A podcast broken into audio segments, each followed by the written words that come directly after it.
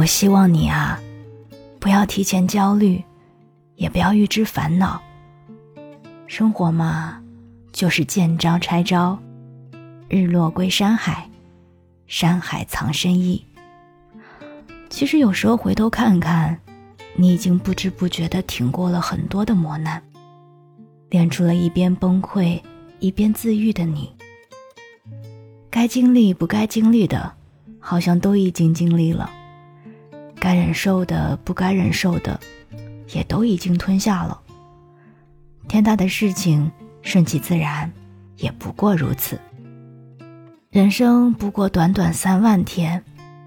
该老就得老，该走就得走。生命如此短暂，我们可没有时间焦虑，因为焦虑只会让自己更痛苦，陷入泥潭不得前行，陷入阴云不见天日，心理失衡，身体生病，让自己雪上加霜。所以，与其焦虑担心，不如点亮一盏心灯。